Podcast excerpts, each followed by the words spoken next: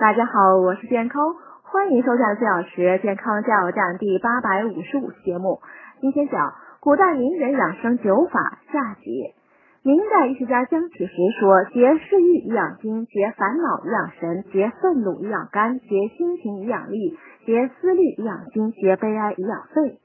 清代养生家石成金指出：食宜早节，不可迟晚；食宜缓些，不可粗速；食宜八九分，不可过饱；食宜淡些，不可厚味；食宜温暖，不可寒凉；食宜软烂，不可坚硬。食毕，再饮茶两三口，漱口齿，令即尽。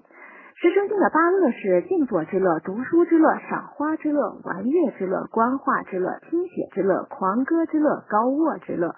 孔子曰：君子有九思：事思明，亲思聪，色思温，貌思恭，言思忠，事思敬，疑思问，差思维，见得思义。